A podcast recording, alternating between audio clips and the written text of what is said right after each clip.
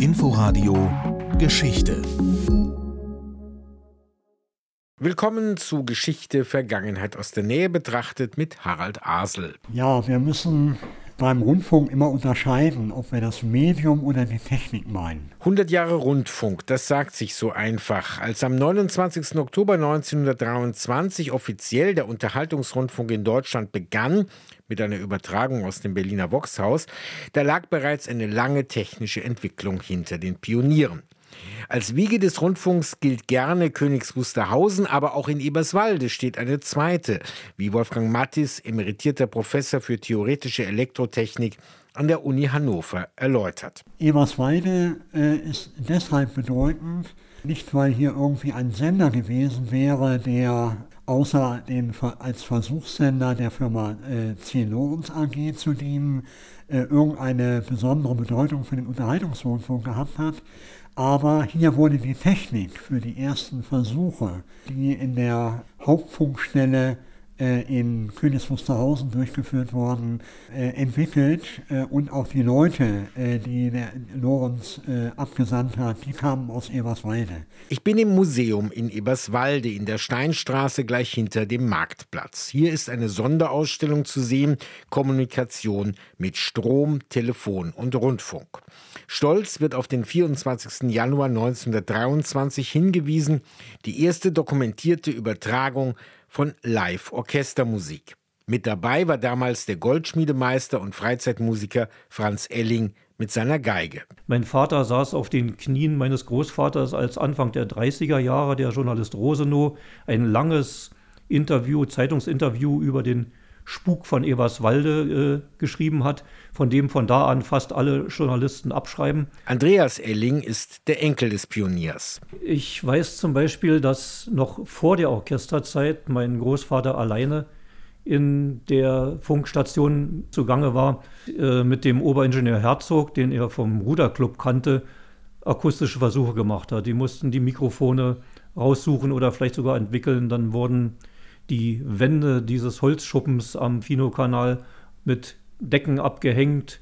Später kam das Klavier dazu, das mit Strohsäcken ausgestopft wurde, um die Akustik zu verbessern. Die Musikübertragung war an und für sich nichts Neues. Der eigentliche Begründer äh, der Versuchsstation der C. Lorenz AG war Eugen Mesmer. Der schreibt in seiner Autobiografie, dass sie äh, schon 1913, 1912, 1913 bei den Versuchssendungen Grammophonmusik übertragen haben. Und zwar deshalb, weil es einfach mühsam war, dass immer ein Sprecher irgendwas sprechen musste. Und da haben die einfach ein Grammophon davor gestellt. Hier sehen Sie praktisch den Vorläufer des Plattenspielers um 1890 bis 1905, so um die Zeitenwende, waren diese Geräte en vogue. Wir sind heute ständig von Musik umgeben. Das war nicht immer so. Als Ehrenamtlicher führt der Radio- und Fernsehtechniker Meister Horst Daske gerne durch die Ausstellung und zeigt uns zum Beispiel, was Radio und Grammophon vorausging. Führen Ihnen mal vor. So klang das dann über eine Lochplatte, die steuerte eine Tonwalze, um die Schwingung dann der Melodie entsprechend darzubieten eine sogenannte Tischpolyphon, was bei wohlhabenden Familien oder in Lokalen und Clubs äh, aufgestellt war. Das gab es in der kleinen und auch in einer großen Variante, wie Sie unten vielleicht gesehen haben.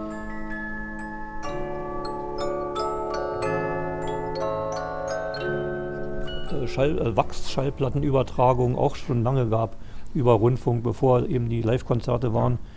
Und das Ziel hier in Eberswalde von diesem eben begeisterten, auch Musikfan, diesem Ingenieur, der hier für die Station zuständig war, dem Herrn Herzog, hat es dann eben gebracht, dass er das mit Live-Musik probieren wollte. Ich habe gerade vor mir ein Mikrofon vom RBW. Genau das ist das äh, entscheidende äh, Element in der Kette. Bis dahin hatte man eigentlich vom Telefon abgeguckt Kohlemikrofone verwendet. Und Kohlemikrofone äh, haben eine, eine äh, sehr starke Verzerrung in Eberswalde ähm, hat man eine andere Art von Mikrofon, eine neuartige Form, nämlich das sogenannte Kathodophon benutzt. Der Hauptpunkt war, dass die Trägheit des physikalischen Vorgangs, der denn die Akustik in Sprache wandelt, die war so gering, dass man eine sehr viel bessere Sprachübertragung und natürlich dann auch eine Musikübertragung hatte. Und genau Hier setzt die Besonderheit von Eberswalde ein. Die 10 Lorenz AG hatte nämlich ein äh, System gekauft, das eigentlich im Zusammenhang mit dem Tonfilm entwickelt wurde, Anfang der 1920er Jahre.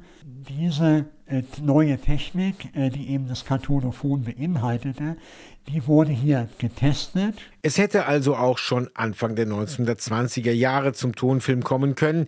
Technisch war das möglich, künstlerisch aber noch nicht gewollt. Horst Daske will im Museum eine Arbeitsgruppe initiieren. Wir wollen dann mit der Arbeitsgruppe praktisch ähm, die Jugend dann an die Rundfunktechnik, den Ursprung der Rundfunktechnik, wie funktioniert ein Empfangsgerät, was ist ein Detektor, ein Schwingkreis, wie kommt es dazu, dass man Rundfunkwellen, Schwingungen hörbar machen kann und das alles so den Jugendlichen vermitteln. Spielt es für Sie jetzt eine besondere Rolle, dass wir jetzt so 100 Jahre Radio äh, groß thematisieren? Ist das eine Möglichkeit, auch diese technische Seite Seite stärker öffentlich äh, wahrnehmbar zu machen? Ja, das auf allen Fällen in meinem Interessengebiet. Ich befasse mich ja privat auch damit, habe auch zu Hause eine kleine Werkstatt, restauriere auch alte Rundfunkgeräte, Tonbandgeräte, Fernsehgeräte, soweit möglich als Ersatzteil äh, es machbar ist, Plattenspieler und äh, bin also praktisch noch mit der alten Technik genauso verbunden. Meine Generation hat das ja noch mal gelernt und gehe genauso auch mit der neuen Technik, mit Computer. Ich mache Netzwerktechnik, Computersysteme und so weiter, jetzt um dran zu bleiben. Das ist ganz normal, wenn man als Elektroniker mit der Technik mitgeht, fällt das ja auch nicht schwer und hat ja auch seine Vorteile. Aber man freut sich dann, wenn man dann mal solch altes Stück restaurieren kann und wieder spielbar machen kann. Das hat dann doch was Besonderes. Bleibt die Frage, warum die Berliner Firma Lorenz gerade nach Eberswalde ging. Wolfgang Mattis Kurator der Ausstellung Kommunikation mit Strom. Der wichtige Punkt ist, dass Eberswalde als kleinindustrielle Vorstadt von Berlin eine besondere Bedeutung hatte. Es war Berlin nah, hatte relativ äh, früh, 1842, eine, eine Eisenbahnverbindung. Äh, es war vorher schon ein Kanal, der Filokanal vorhanden. Da siedelten sich Manufakturen und später eben auch industrielle Firmen an, im Bereich der Metallverarbeitung vor allem, aber auch andere. Äh, sodass hier eine gewisse Infrastruktur vorhanden war, die Energie brauchte. Es ist relativ wenig bekannt, glaube ich, äh, dass die Abnahme von elektrischer Energie an äh, Privathaushalte alleine niemals dazu geführt hätte, dass die Elektrifizierung vorangeschritten wäre, weil da allenfalls am Morgen und am Abend elektrische Energie gebraucht wird. Man brauchte also unbedingt einen Nutzer, der den gesamten Tag über elektrische Energie verwendet. Und das war eben hier in Eberswalde vorhanden. Und das war auch der Grund, warum Klingenberg hier die, das Hegernmühle-Kraftwerk im Jahr 1909 konzipiert und aufgebaut hat.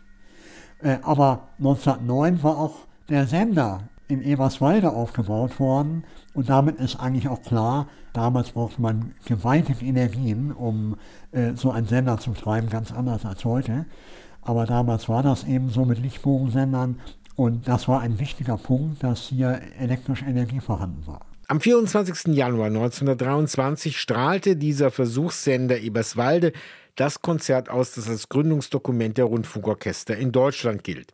Andreas Elling, Enkel eines Mitwirkenden, macht auf einen kleinen kulinarischen Aspekt dieses Ereignisses aufmerksam. Meine Großmama sagte, dass einige dieser Konzerte bis in die Schweiz und bis nach Norwegen empfangen wurden von den wenigen Leuten, die einen Empfänger hatten.